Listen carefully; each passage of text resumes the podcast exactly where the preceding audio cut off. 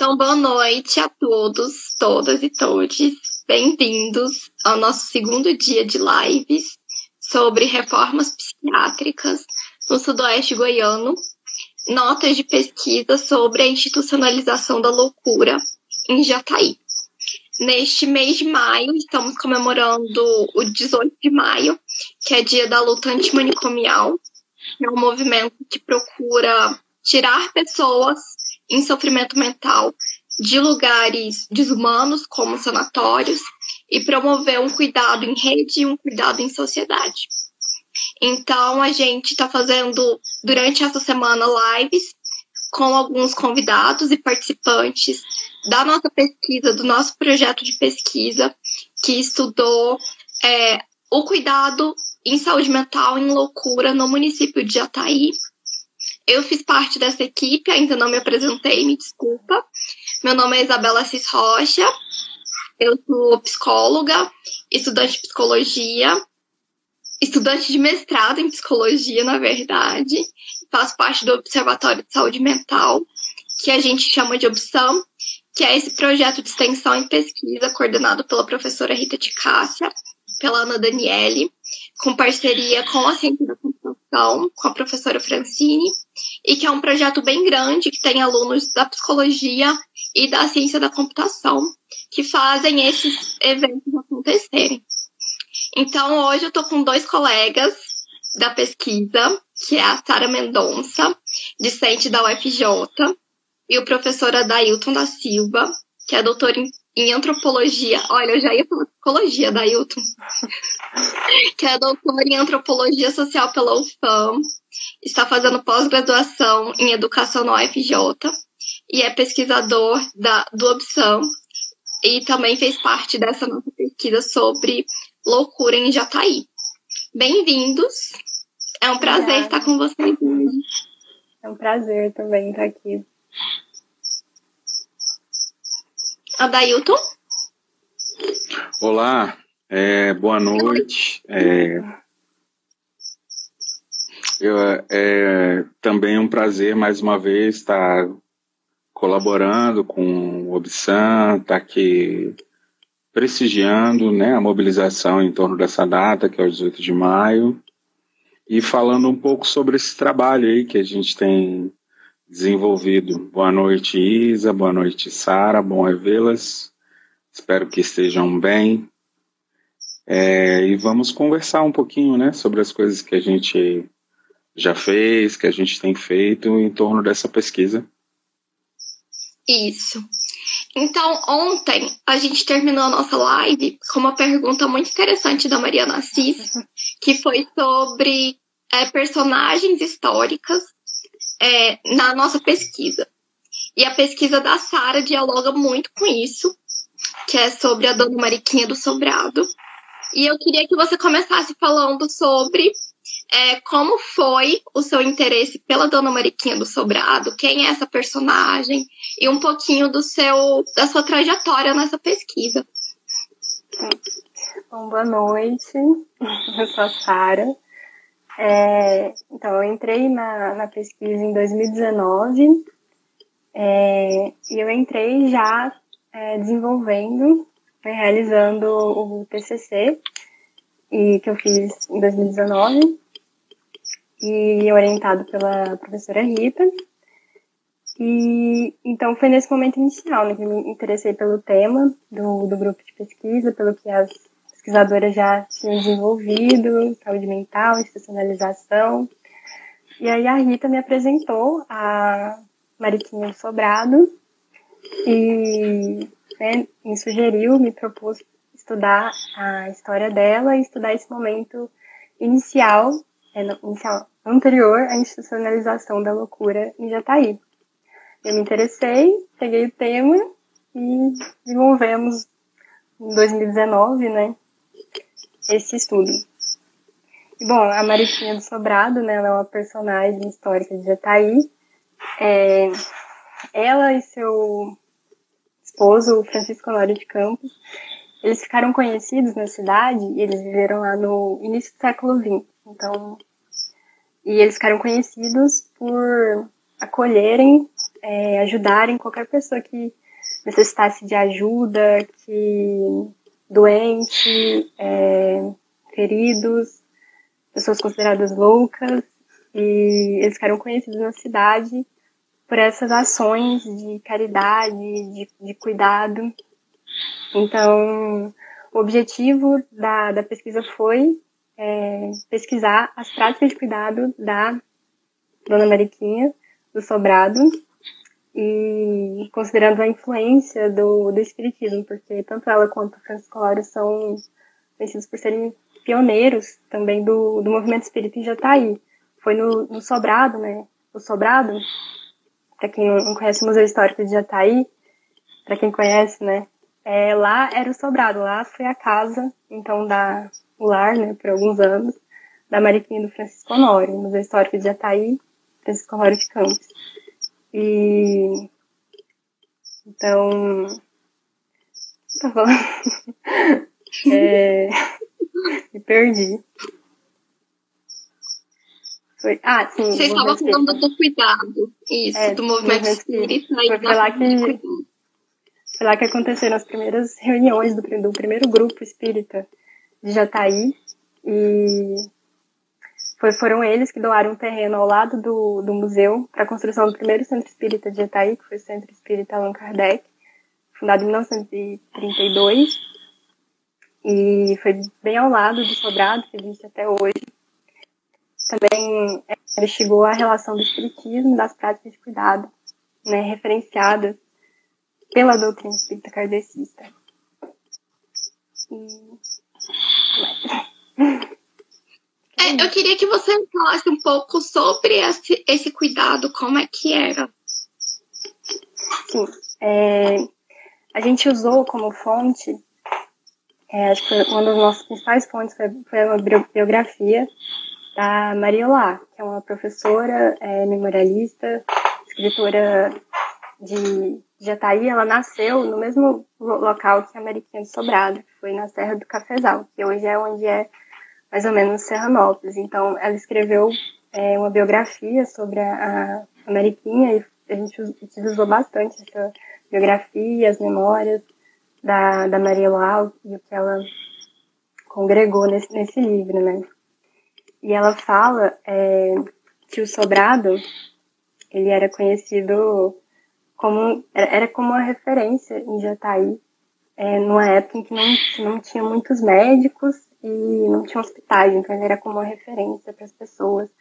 Nisso, assim, qualquer pessoa que, que chegasse ou nas fazendas precisasse de ajuda, elas eram como enviadas para Sobrado e para Mariquinha, então é, e tem essa relação com o espiritismo, então a Mariolá e a gente entrevistou, a gente fez uma entrevista também com uma das netas da, da Mariquinha e ela relata que é, a Mariquinha ela aplicava passe, é, preces.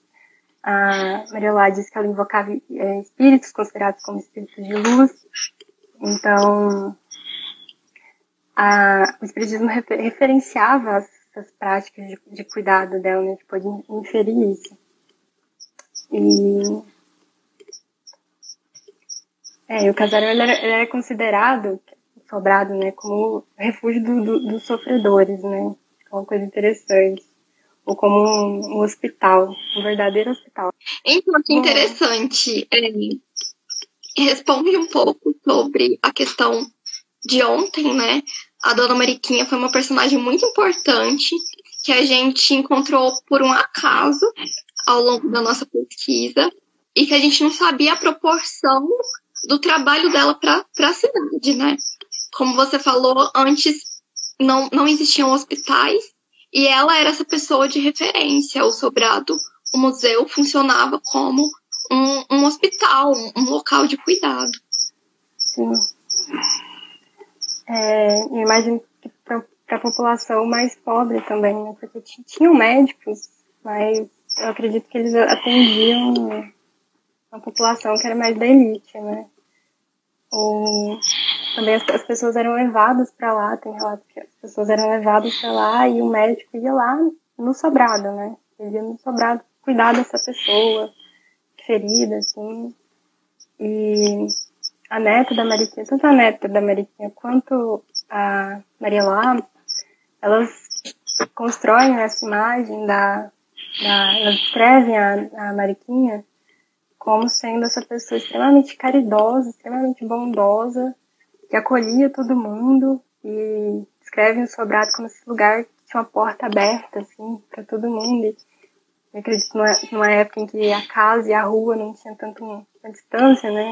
Assim como, como hoje, como a partir dos meados do século XX foi acontecendo, foi fechando mais, né?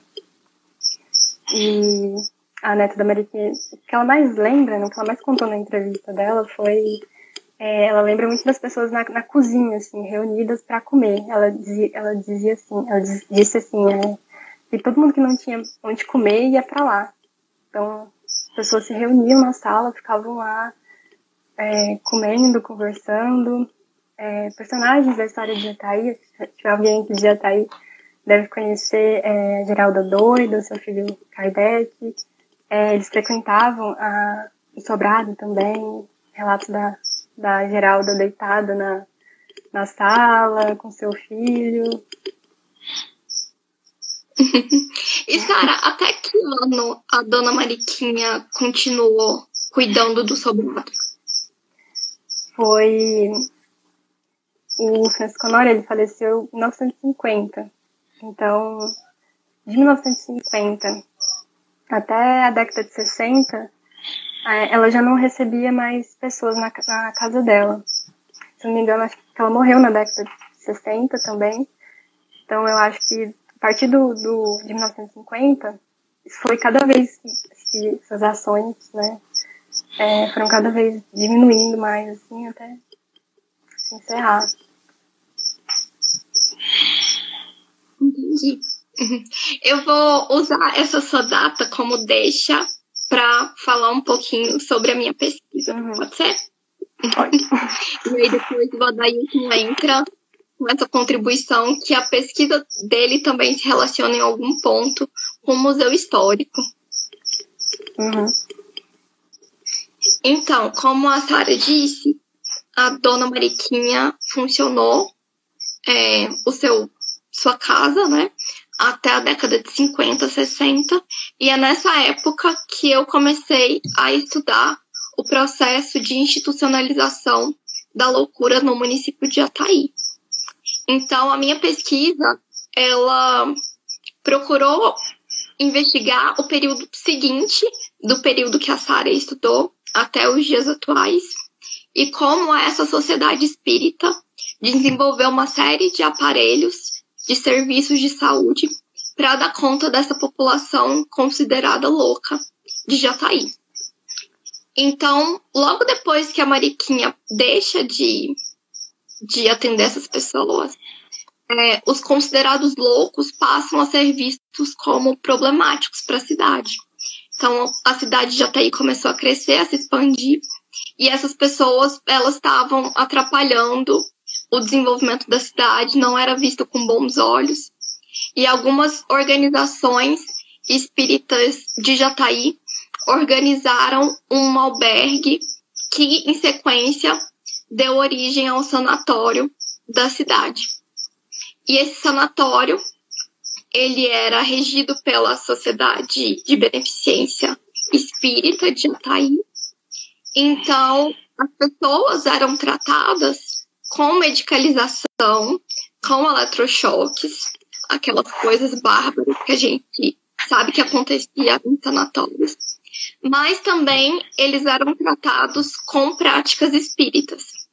Então a gente tem relatos de que ainda haviam passes, que é como se fosse uma reza na pessoa, é, chamada desobsessão, porque para os espíritas a loucura era causada pela influência de espíritos ruins nessa pessoa. Então, essa desobsessão seria a retirada desses espíritos ruins através de rezas e de boas energias, água fluidificada. Então, uma série de tratamentos espíritas que eram utilizados concomitantemente com é, o tratamento médico e de eletrochoque. E um dado muito interessante que a gente encontrou quando eu digo a gente, porque assim, a, a Sara estava nesse período também. A cada encontro, a gente tinha um volume muito grande de descobertas. Então a gente ficava assim, maluca, perdida, com um monte de informação, achando tudo ao máximo. E, e é, foi uma pesquisa feita em grupo, conjunto, então eu sempre me refiro como a gente. Então a gente achou esse dado de que, na verdade, a alta e admissão dos, das pessoas para o tratamento eram realizadas pela comunidade espírita. Então, o poder médico ele estava em segundo plano e, na verdade, era o poder religioso dos espíritas que prevaleciam nesse período.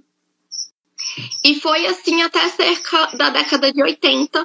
A instituição espírita ela regulou os serviços de saúde mental em Jataí até 88, quando começa a descentralização é, desse modelo hospitalocêntrico e quando começa é, uma série de reformas psiquiátricas no Brasil, o movimento da reforma psiquiátrica ganha força, e a gente tem o fim da ditadura no Brasil e a proclamação e a Constituição Cidadã de 88. Então, a partir de 88, algumas formas de cuidado e de tratamento começam a se modificar. Então, a alta e a admissão passa a ser regulamentada pelos profissionais da saúde. É, é, constituída uma equipe de saúde mental com terapeuta ocupacional, com psicólogo. Começa a realização de grupos terapêuticos e a autonomia dessas pessoas que estavam internadas há muito tempo começa a ser desenvolvida. Isso vem numa crescente é, até 2001. 2001 tem alguns marcos, como o fechamento do sanatório, e também temos a lei é, de saúde mental. Agora me fugiu o nome, perdão. A lei de 2001, a Rita vai me matar. Temos uma lei importante de 2001, que foi é, o Paulo Delgado, é, que ela promove vários direitos a pessoas em sofrimento mental. Então, 2001 é um marco tanto no cenário nacional de saúde mental, tanto quanto é, no município de Ataí.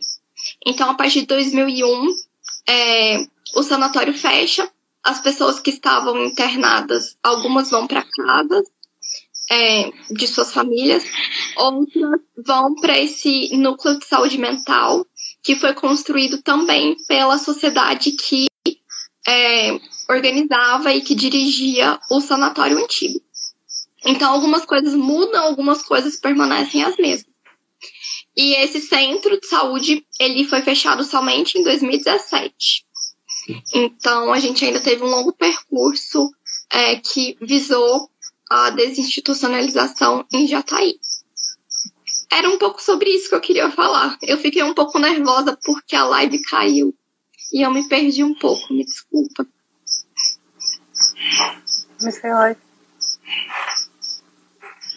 E aí agora eu gostaria de passar a fala para a professora Dailton, é, que pesquisou sobre o Clube 13 de Maio, que não está necessariamente é, tão vinculado à nossa pesquisa, mas várias coisas se encontram e acho que foi um encontro feliz.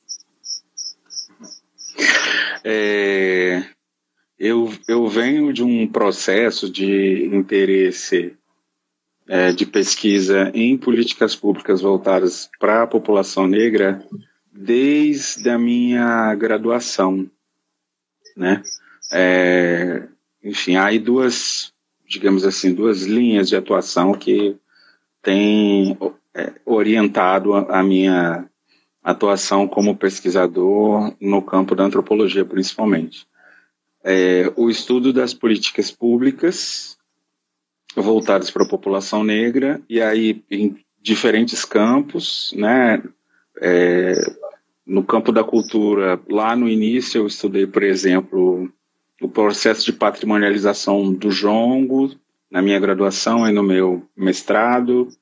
No campo da saúde, no meu doutorado, eu estudei uma política de ação afirmativa para o enfrentamento da AIDS junto à população negra. É, e no campo da educação, por exemplo, a questão do acesso e permanência é, da população negra no, nos, nas instituições de escolarização formal, né? No processo de, de escolarização. É, então essa é uma, digamos assim, uma, uma linha, uma vertente da minha atuação como pesquisador. E quando eu comecei a estudar a memória da população negra aqui é, na cidade de Jataí e por conseguinte no sudoeste goiano, cheguei a, a algumas famílias, algumas pessoas, é, algumas instituições. É, uma dessas instituições importantes foi justamente o Clube 13 de Maio, que é o objeto do trabalho que eu desenvolvi durante o estágio pós-doutoral no programa de pós-graduação aqui na UFJ, que eu concluí agora em, em março. Mas durante esse processo, foi encontrando vários pontos de encontro, né, várias interseções com a pesquisa sobre o sanatório, né? É, entre os aspectos, o que tá, que ficou mais evidenciado é, nessa minha contribuição foi a discussão sobre esses elementos que são centrais para a construção da pesquisa. A discussão em torno da questão da religiosidade. Então, tentei, a partir dos meus conhecimentos em antropologia, contribuir para, com a equipe no processo de discussão sobre é, a religiosidade como um aspecto importante para conseguir compreender essas múltiplas dimensões da vida social relacionadas à saúde, a questão do desenvolvimento de uma lógica de, de pensamento a partir é, das ciências e é, na discussão mesma sobre a institucionalização, a constituição é, da estrutura formal, é, da estruturação formal da política pública.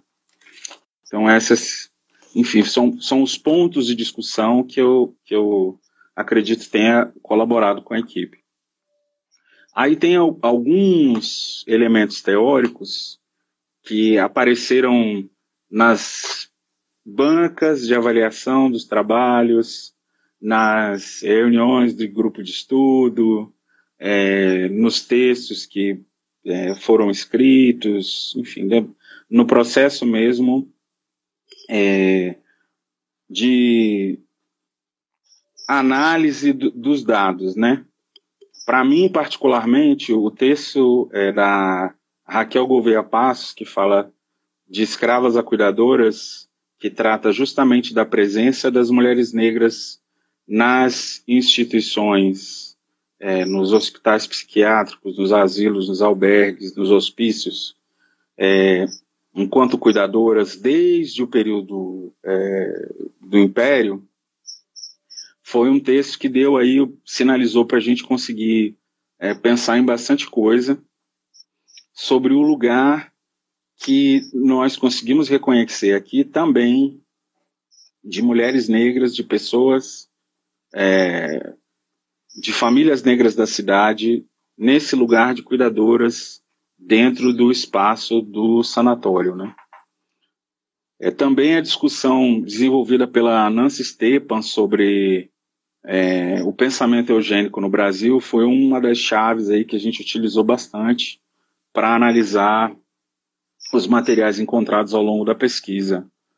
Também os materiais de memorialistas que já foram citados, né? Alguns foram lembrados ontem, hoje mesmo já se falou alguma coisa é, a partir da Maria Loá, mas também outros autores importantes, do, é, e vários dos memorialistas, pessoas que têm registrado, ainda que não de forma tão sistemática, de acordo com os critérios da academia, mas têm conseguido registrar muito do imaginário, né, daquilo que a cidade pensa sobre si, da maneira como a cidade é, se compreende a partir dessas publicações. E um dos elementos centrais aí, é, em termos teóricos, né, é, talvez meu, minha principal contribuição, tenha sido a discussão em torno dos conceitos é, desenvolvidos por Foucault, que eu utilizei bastante é, nos, nos, meus trabalhos anteriores e que tive a oportunidade aí de compartilhar no processo de é, participação né, nos trabalhos da equipe. Então, a questão da genealogia dos conceitos, das práticas e das instituições, como e tomar a saúde como um elemento central para pensar a constituição é, da sociedade jataiense, né? Essa relação entre exclusão, interdição, as disputas sobre o lugar da razão e da loucura. Há muitos aspectos também que estão é, discutidos no, nos trabalhos a ordem do discurso, a microfísica do poder, sobre a genealogia da medicina social, do hospital, a invenção da Casa dos Loucos. Então, todos esses é, elementos, também alguma coisa aí do, do Goffman, sobre esse processo de estigmatização da loucura, enquanto uma construção social para a conformação de lugares sociais, né, pré-determinados e para o exercício do controle é, social. Então, tem alguns desses aspectos a gente conseguiu é, utilizar, conseguimos fazer o casamento entre a produção teórica e as estratégias de pesquisa que envolviam análise de documentos, realização é, de entrevistas, visitas ao espaço do, do sanatório, também alguns exercícios de debate, discussão dentro do próprio grupo. Então, com isso, a gente levantou muito material é, por isso é, é possível dizer que a, a, pesquisa continua na medida em que a gente ainda está trabalhando sobre esses materiais levantados e estamos discutindo é, como isso se deu, mas há alguns aspectos que a gente já consegue é, desenhar como parâmetro, assim, né? O primeiro aspecto é esse em que a gente conseguiu constituir é, e aí um pouco da forma como foi apresentado o trabalho da Sara e da Isa é, demonstra isso é, há dois movimentos. Um primeiro movimento sobre o estabelecimento de práticas e cuidados em sofrimento mental, muito vinculado ou ao espaço da domesticidade ou a formas comunitárias, né? E aí você tem um processo das pessoas tentarem cuidar daqueles chamados loucos em casa, né? E aí aqui há a memória, por exemplo, de casas que tinham celas dentro uhum. das casas, né?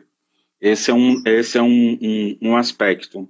É, um pouco depois, ou, em alguma medida, é, convivendo com isso, é, houve essa transferência das formas comunitárias de tratamento da loucura com as formas administradas por instituições religiosas, notadamente o é, espiritismo é, kardecista, né?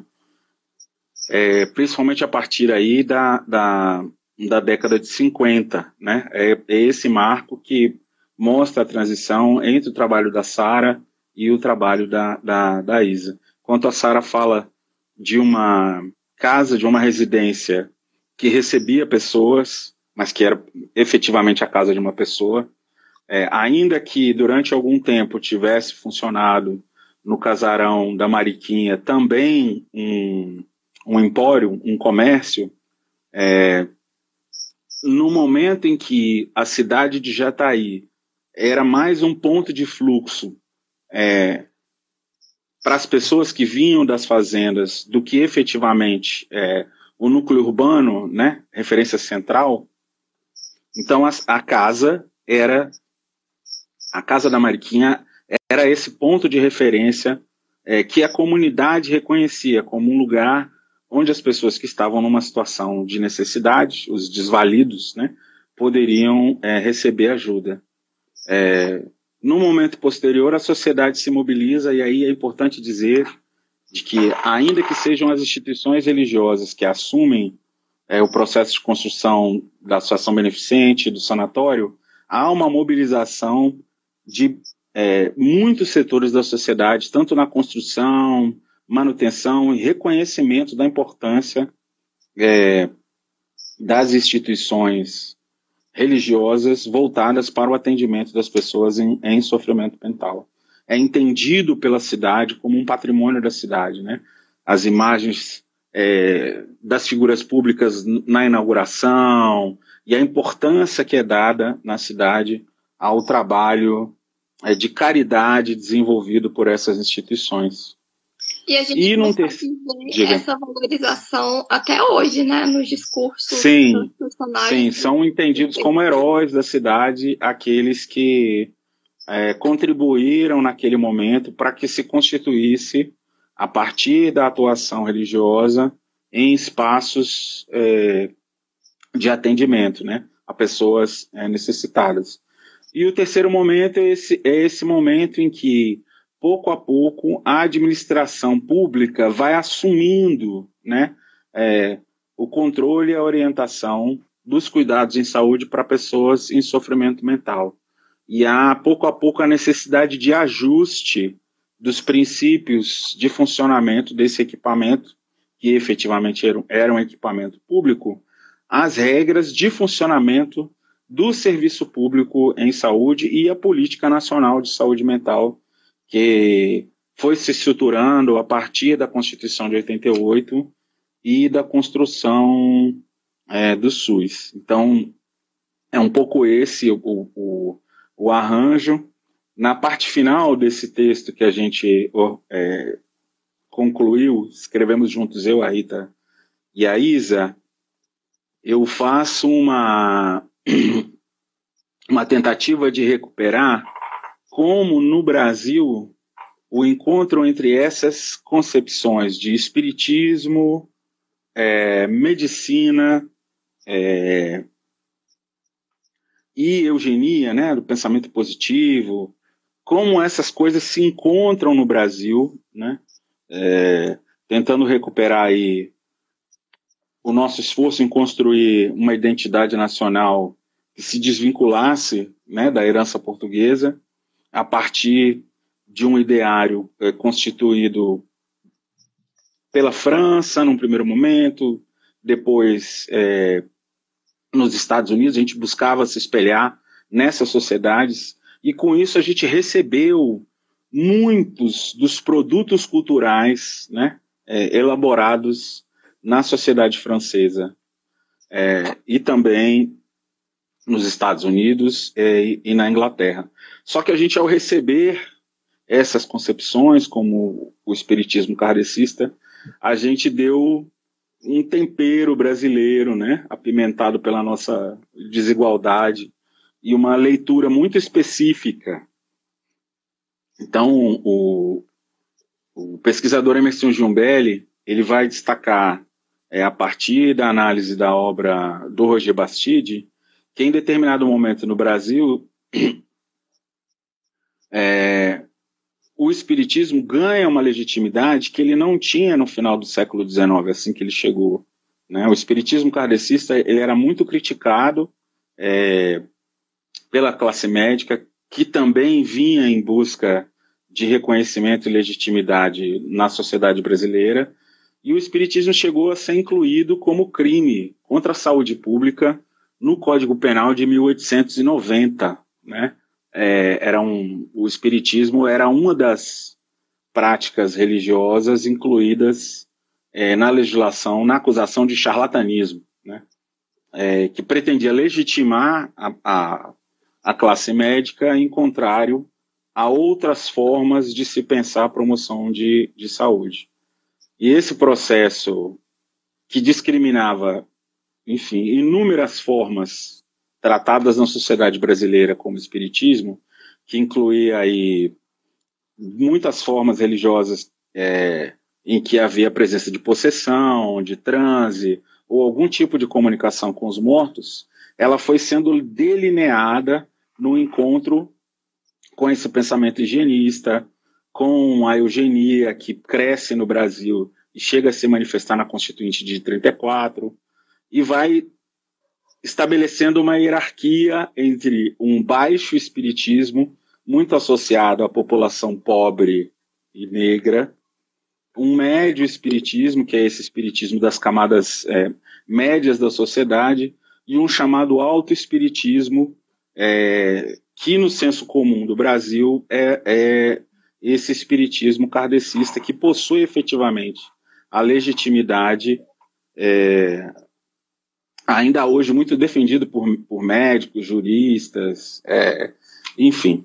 Há, há inclusive um texto é, antes da, da, do início da pesquisa, já havia um texto falando sobre saúde mental aqui em Jataí e a relação com o espiritismo, defendendo efetivamente que o espiritismo tinha sido capaz de estabelecer curas, né? É, então há, há um, um, um, um, imaginário é, que é bem pouco crítico ao papel social de, enfim, de regulação das hierarquias, de estabelecimento de corpos dóceis, de formatação de comportamentos é, a partir dessa moralidade estabelecida é, pelo espiritismo kardecista na condução dessas instituições. Então, a pesquisa da ISA apresenta vários casos interessantes para para fazer essa crítica, né, com relação ao que é dado. Meu problema nesse momento é que toda a, a, a estrutura teórica que a gente utilizou para analisar esse processo não não previa uma reviravolta tão violenta nas políticas de saúde mental no Brasil. Né? A gente, é, ao utilizar, por exemplo, o conceito de genealogia do Foucault e as concepções que ele traz de, enfim, de que as instituições nas sociedades modernas, né, no processo de constituição do indivíduo na sociedade moderna, é, você tende paulatinamente a ir escondendo o sofrimento do corpo, estabelecendo outras práticas para lidar com a diferença.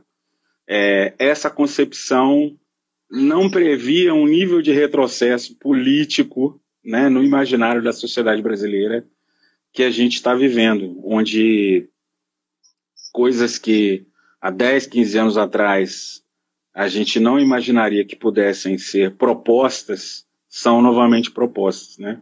Ninguém podia imaginar uma catástrofe no Brasil com 450 mil mortos. Ninguém conseguia imaginar que a gente ia chegar é, nesse ponto. E aí vale a pena, né? Tem, tem feito diferença, tem me ajudado, tem me dado um alento, né? É, pensar em teorias da história é, que sejam mais críticas a essa perspectiva tão é, linear da história, né? Pensar a história a partir é, de ciclos geracionais, de processos é, de avanço e recuo na conquista de direitos, é, pensar é, mesmo nas disputas que estão em jogo, não como vitórias definitivas, mas como um equilíbrio, né? Sempre muito tênue entre aquilo que se tem como ideal e aquilo que efetivamente se consegue alcançar. Então, é um pouco isso que essa pesquisa me deixa nesse momento, né? Eu, eu inclusive achei um texto do Foucault falando sobre a questão da história cíclica no, sobre o Estado e, enfim, tô, tô repensando aí, né? É, como é que a gente consegue concluir esse trabalho, analisando esse passado que vai até é, o início do século XX e a situação de ameaça às relações democráticas que permitiram a constituição do SUS, que permitiram a consolidação de uma constituição cidadã, é, como alvo para que podemos, possamos reconstituir esperanças em relação a, ao futuro. Então, preciso de outros teóricos, de outras discussões, de outras bases aí epistemológicas para pensar nisso. Esse é meu desafio nesse momento. Eu fiquei pensando, professor, como a gente vinha, em alguma medida, numa ascensão é, de direitos é, e ampliação de políticas de saúde mental, em alguma medida nos era visto como algo dado, né? Como algo que que estava protegido. E esses últimos golpes é, são, são um golpe para mim também na nossa própria perspectiva, em alguma medida um tanto ingênua e positivista de achar que as coisas estão dadas e de, e de achar que a gente não vai sofrer contra golpes e, e que não vai haver mais disputas. E aí, quando você fala, e, e já ouvi você falando de dessa questão da história cíclica, eu sinto um pouco mais de esperança e um pouco mais de vontade é, de viver muitos anos, porque me dá mais certeza e paz de que as nossas lutas que a gente tem travado, elas sim terão é, progressos, por assim dizer, sim terão conquistas no futuro. Eu acho que isso é importante, a gente pensar que mesmo num momento é, em que as dificuldades parecem ter se acentuado, a gente possa ter uma perspectiva de futuro que nos é, alente, né? Que nos é, não se pense que tudo se perdeu, mas o futuro é uma possibilidade aí e a crise, assim como ela aponta é, para possibilidades melhores, aponta para possibilidades piores, enfim, eu acho que isso é um, isso é um elemento importante. É, pensar no futuro, mas eu acho que é importante também a gente analisar criticamente o passado, né? Que pensar, por exemplo, que essa questão do lugar das mulheres negras dentro é, do contexto das políticas de saúde mental, ela não foi efetivamente resolvida, né? Esse, esse, essa questão ainda não está plenamente pensada, né? é, o reconhecimento das tecnologias de cuidado, né, que foram transmitidas para as instituições de tratamento em saúde, é, em, em, saúde mental, a partir dessas, dessas mulheres cuidadoras, né, é, que não são lembradas, né, que não são lembradas ao você contar a memória dessas instituições, que não tem o nome em placa, que não tem o nome é, não são homenageadas nas instituições, né? Então, é, é uma questão que, mesmo que tenham ocorrido avanços, né, houveram questões, houve questões que não foram tra é, tratadas adequadamente, mesmo com todos os avanços que nós é, chegamos, né? Então, pensar também um futuro outro, é, tendo a coragem de analisar os limites alcançados pelos avanços no passado, né? Que talvez seja necessário pensar em outras formas, em outras propostas, é, porque, enfim, né? Um dia nunca é igual ao outro, mas sempre depois da noite vem o dia. Então, é isso. Bonito, é isso. Sara? Eu acho que é isso. Assim, muito bom ter esse espaço, né? De compartilhar, é, divulgar ciência, estudo, história. É, é muito importante, assim. Que é gratidão, né? Pra, pra gente estar tá construindo esse espaço aqui, ter gente acompanhando a gente. Obrigada a todo mundo que resistiu aí, a todos os sempre saem. Foi muito bom, muito rico. Eu acho, Eu que, acho a grande lição. Ai, desculpa, a grande, a grande lição desse processo para mim foi que é, é, por mais que hajam ferramentas teóricas, acadêmicas super bem estruturadas, super bem elaboradas, que nos permitem um campo de diálogo muito amplo dentro da academia, às vezes isso ainda é insuficiente para lidar com os desafios da realidade, para a gente compreender os fenômenos sociais na medida é, em que eles nos surpreendem, né? Nos surpreendem, assim. Então, era Tava tudo muito bem, assim, usando Foucault e as coisas que a gente estava utilizando até então, mas aí esse cenário mais amplo começa a mudar de forma tão drástica que a gente sente no campo de pesquisa é, diferenças muito significativas em relação às análises e às compreensões que a gente vinha desenvolvendo. Então é necessário voltar é, e repensar um pouco na forma como tratar é, esses dados numa outra perspectiva teórica, que dê conta né, de lidar com a realidade que se impõe. Isso é ótimo porque a gente não se ingessa, né? Algumas vezes a, academia se ingessa no conhecimento em si e tenta fazer a realidade encaixar naquele conhecimento. E na verdade a realidade é múltipla, ela vai se constituindo ao longo da história de forma que a gente não consegue é, prever. Então, acho que isso é muito interessante para a gente não, não se. É, não ficar tão preso a uma teoria, porque na verdade as teorias estão aí para explicar a realidade e a realidade vai se modificando. É isso. É isso. Foi um prazer estar com vocês hoje. Tava com saudade de ver a carinha de vocês. Obrigada a todo mundo que resistiu às intempéries da internet. É, ser pesquisadora no Brasil em 2021 é ocupar rede social também.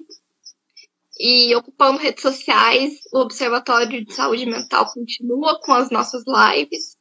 Amanhã vamos receber discentes do curso de Psicologia, a Alane e a Jucirema, e a professora Elcimar Dias. É, isso mesmo, um comentário. A academia tem muito a aprender com a cultura popular. E amanhã a gente continua a nossa, o nosso diálogo sobre a história da loucura em Jataí. E vamos tentar falar amanhã sobre mulheres negras e esse espaço, dar esse espaço, é, promover esse resgate histórico de mulheres negras que foram muito importantes na construção da assistência saúde mental em Jataí que a gente não ouve falar. Então, amanhã, neste mesmo horário, espero que com menos contratempos, a gente se encontre novamente. Muito obrigada, Sara. Muito obrigada, Dailton. Obrigada, foi um prazer. Boa noite, valeu, Isa. Valeu, Sara. Valeu. Obrigada.